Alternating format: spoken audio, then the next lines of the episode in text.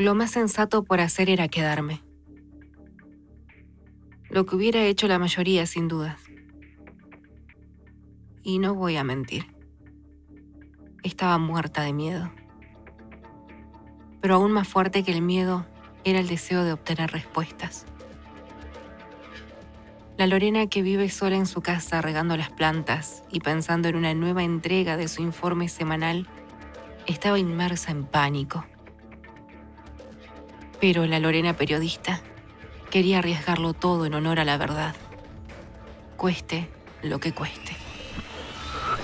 El informe espectro. La dirección decía Córdoba 371.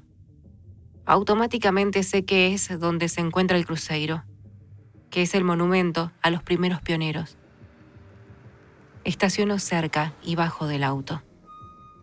A primera vista no parece haber nadie. La humedad y frescura de una típica noche de verano en Gallegos me envuelve y puedo sentir cómo la temperatura va descendiendo mientras me acerco a la costanera.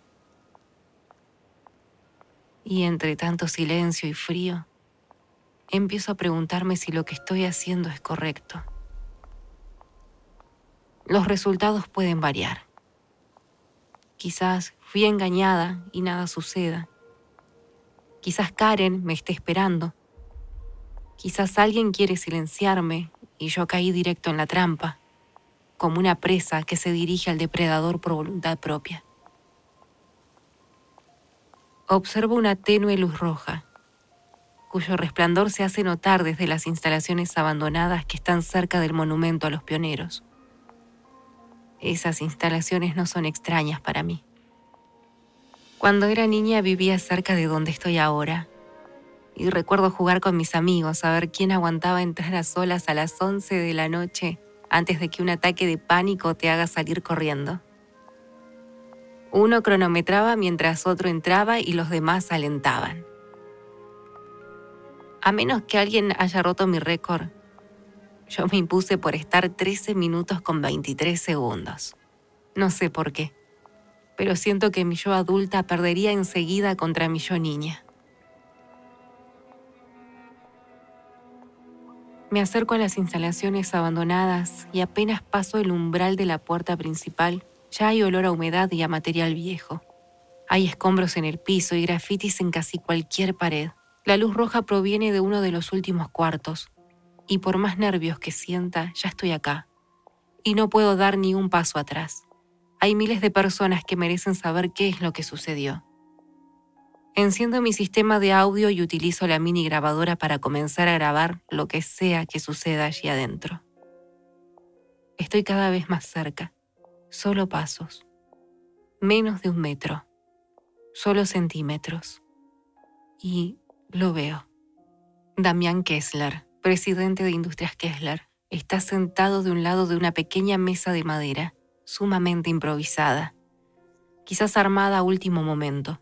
La imagen es tan sorprendente como absurda y sumamente inverosímil. Pero luego me centro en su rostro. A pesar de ser un hombre joven, se lo ve demacrado, con ojeras enormes, el cabello despeinado y su traje con el que salía a dar notas, antes impoluto, ahora sucio y roto en partes, como si hubiera tenido una muy intensa pelea. Pareciera que no duerme de hace días, pero también su semblante denota inquietud y recelo. Tardo en darme cuenta que hay un revólver en la mesa. Al verlo me incomodo más de lo que ya estaba y trago saliva decidiendo si salir o no corriendo. No se preocupe por el arma, Lorena. No es para usted. ¿Y para quién es entonces? Digamos que es para protección. ¿Protección de qué? Ya lo verá. Por favor, tome asiento. Supongo que quiere las respuestas a las preguntas que le han surgido el día de hoy. Pero antes de ir a los hechos debo hacerle una pregunta. ¿Realmente quiere correr el riesgo de salir de acá con todas las respuestas? ¿Me está diciendo que saber la verdad es peligroso? Digamos que los que nos metimos en esto asumimos el compromiso de llevar una carga muy pesada. Estoy por darle esta carga a usted. Por eso vuelvo a preguntarle, ¿está dispuesta a correr el riesgo? Sí, lo estoy. Ok, Pequeña advertencia. Una vez que usted salga de este cuarto, quedará a la merced de gente que inmediatamente querrá verla o detenida con ellos o muerta. Confirme si entiende esto o no. Sí, lo entiendo. Ok. Entonces, ¿por dónde quiere empezar? Karen Millapel. Ah, sí. Intuía que por ahí quería iniciar. Haga su pregunta, Dagora. ¿Qué tiene que ver ella en todo esto? ¿Qué tiene que ver? Ella inició todo esto. ¿Cómo que ella inició todo? Pero si fue la primera en desaparecer. La señorita Millapel fue la única en no desaparecer. Mire, le voy a ser franco. Hace poco más de cinco años atrás, creo que fue en octubre o noviembre de 2014, Karen se acercó a mí con la excusa de hacer una actividad para la universidad. Le concedí una entrevista, pero ella comenzó a hablarme de un enorme descubrimiento algo que lo iba a cambiar todo, según ella. ¿Qué clase de descubrimiento? Uno tan único como increíble. Karen había descubierto una anomalía geológica en Río Gallegos, algo muy raro. Al principio calculó que se trataba de una falla sísmica, pero luego vio que era algo más, algo mucho más extraño, Lorena. Para entender lo que estoy a punto de decirle, necesito que abra su mente ante la posibilidad de algo que nos supera. Era lo único en lo que tenía razón Karen. Sí, sí, abro mi mente. Cuénteme más. Ella me pidió ayuda. Quería un trato, una colaboración, ya sabe. Quid pro quo. Quid pro quo. ¿Qué podría tener ella que necesitara usted? Ella descubrió la anomalía pero yo tenía los recursos para explorar una investigación a fondo. Ahí es donde me necesitaba. Bueno, en realidad había un tercer involucrado. ¿Y qué ganaría usted con esa colaboración? Acordamos que una vez que todo esté terminado, le mostraríamos nuestro descubrimiento al mundo y yo recibiría todo el reconocimiento por eso. ¿Cuál fue ese descubrimiento? Cuando llegamos al lugar que quería mostrarme, no podía creerlo. Parecía mentira. Sin embargo, ahí estaba. Nunca había visto algo tan hermoso y horrible a la vez. ¿Qué había en ese lugar? Lo llamamos el portal. Era un acceso a otra sección, por así decirlo. Tendrías que haberlo visto, Lorena. Era tan cautivante como perturbador. ¿A qué se refiere con eso de portal a otra dimensión? Al principio pensábamos que era un ingreso al espacio por lo oscuro que era, pero luego comprendimos que ese portal nos llevaba a nuestro propio mundo, solo que... ¿Qué? ¿Solo qué? Lorena, ¿usted cree en fantasmas? Hago una columna de lo paranormal. Si no creyera, aunque sea un poco, no sería muy profesional de mi parte. Le juro que esto no se compara con nada que haya visto antes. Cuando tuvimos la primera manifestación, nos quedamos atónitos. No sabíamos qué hacer exactamente. Cuando usted habla de primera manifestación, ¿se refiere a un ENF? Sí, exacto. ENF, entidad no física. Un nombre que carecía de elegancia, claro, pero era nuestra mejor interpretación de lo que estábamos viviendo. Esto no puede ser cierto. Es demasiado. Aún no llego a la mejor parte. Tardamos en entenderlo, pero las manifestaciones de los ENF no eran aisladas o aleatorias, eran completamente intuitivas. Comprendimos que se trataban de espectros, de personas muertas. Así que comenzamos a experimentar con ellos. Lo primero fue estimulación mediante recursos audiovisuales, como por ejemplo un video, una foto, cualquier objeto. Cerramos el portal en una cámara de aislamiento térmico que producía una bruma blanca. De esa manera podíamos distinguir las entidades de color negro dentro de la cámara. Espere. Entonces Karen nunca desapareció, al menos no como lo pensábamos.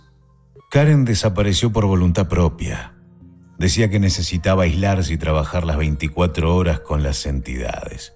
De otra forma no lograríamos llegar a nada. Pero ¿y qué hay de los demás? ¿Qué pasa con los 54? Los ENF no respondían a los estímulos audiovisuales, por lo tanto comenzamos a traer personas a la cámara. No, no me digas que vinieron por voluntad propia porque no lo puedo creer. Lorena, no tenés ni idea de lo que la gente está dispuesta a hacer para volver a ver a un ser querido que ya no está. Entonces, Nayara Silva, Nahuel Feder. Los primeros eran fáciles de convencer porque por lo general eran conocidos de Karen. Al resto, bueno, digamos que hubo que recurrir a métodos más agresivos. Los secuestraron.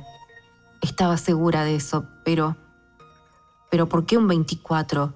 ¿Por qué ese día en específico? Por alguna razón que no comprendemos aún, las entidades del portal comenzaron a manifestarse solo los 24.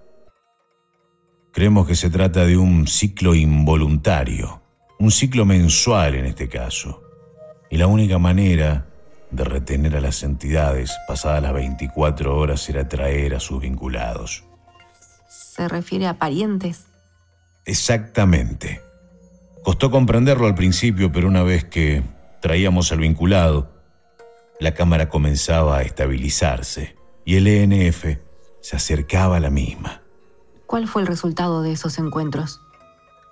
En algunos casos, el vinculado decía algo y la entidad se fumaba. En otros directamente no respondía y en otros... Morían. Descubrimos que los encuentros producían en ciertos casos gran cantidad de radiación en los cerebros de los vinculados, de forma que varios quedaron en estado vegetal. Dios, no entiendo. ¿Cuál era el propósito de los encuentros con los vinculados? ¿Por qué arriesgarse tanto? Porque queríamos tener un poder inimaginable, Lorena. El poder de traer vida después de la muerte. Investigar si existe algo así como la inmortalidad. Aunque Karen tenía otro propósito. ¿Qué clase de propósito? Ella quería intercambios, por así decir. ¿Intercambios? Karen elaboró a escondidas un método perturbador. Quería inducir el ENF en el cuerpo del vinculado. Y solo había una forma de hacerlo. Matando a los vinculados. No exactamente. Más bien les inducía un coma. De esa manera el proceso era más fácil de realizar. Dios mío, esto es un horror. Efectivamente, lo era. Su idea era básicamente asesinar al vinculado para darle paso a la entidad. Por eso, yo y un grupo de la empresa nos mostramos en contra de lo que Karen quería. Pero ella había ganado tanto poder que más de la mitad de la compañía la siguió en su locura. Ahí fue cuando pasó. ¿Qué? ¿Qué fue lo que pasó? Hubo un enorme tiroteo. Muchas personas murieron. Ella escapó con varios documentos. Ahí fue cuando la llamó usted a la radio. Entonces, lo que ella dijo sobre la actividad sísmica... Era mentira, por supuesto. Una pantalla de humo para desviar la atención de lo que realmente sucedía. Entonces, los 54 desaparecidos... Muchos murieron, pero hay tiempo para salvar a los que pueda, Lorena. ¿Y cómo hago eso? Al principio no lo entendía. La obsesión que ella tenía por usted, luego, investigando, lo comprendí. ¿Qué comprendió? No lo entiende, Lorena. Usted estaba en el radar de Karen desde hace mucho tiempo, pero logré evadirla de que usted era demasiado reconocida y que no valía la pena tratar de vincularla. Espere, ¿trataron de vincularme? ¿Cuántos años tenía ella? ¿Perdón? Su hija, cuando murió, ¿cuántos años tenía?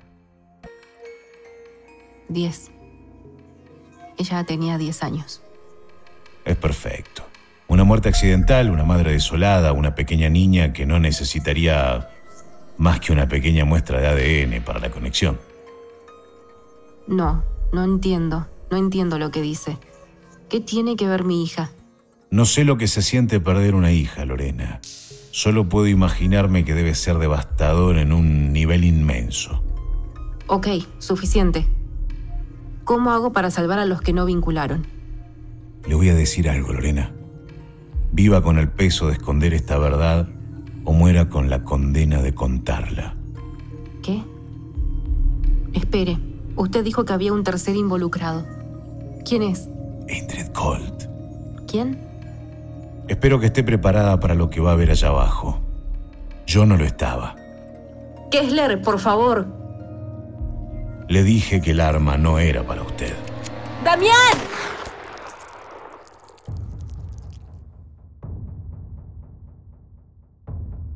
Mientras observo los hilos de sangre correr por la pequeña mesa, un pitido agudo en mis oídos me provoca un dolor de cabeza intenso. Damián Kessler se acaba de suicidar frente a mí. El informe.